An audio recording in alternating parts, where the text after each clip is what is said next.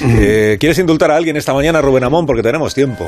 Pues mis dudas he tenido respecto al expediente de Novak Djokovic, dudando no de tramitar el indulto, y me ha venido a hacerlo, Carlos, al final, porque creo que hay que corresponder con piedad y sensibilidad a la estupidez. No es que Sile no le sea Espartaco ni Jesucristo no le Sile, lo que es es idiota.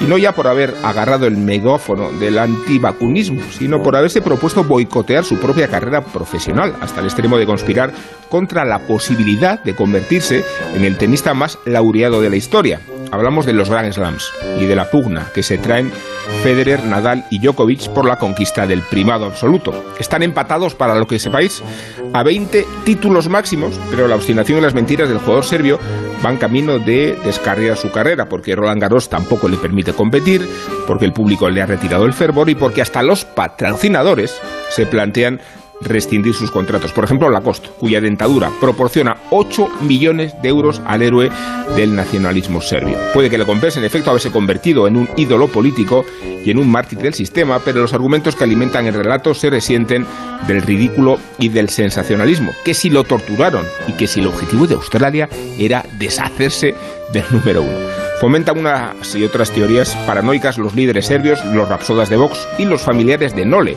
de tal manera que Djokovic, Sile, inmenso tenista, pertenece a la categoría de las estrellas mal aconsejadas y peor mimadas.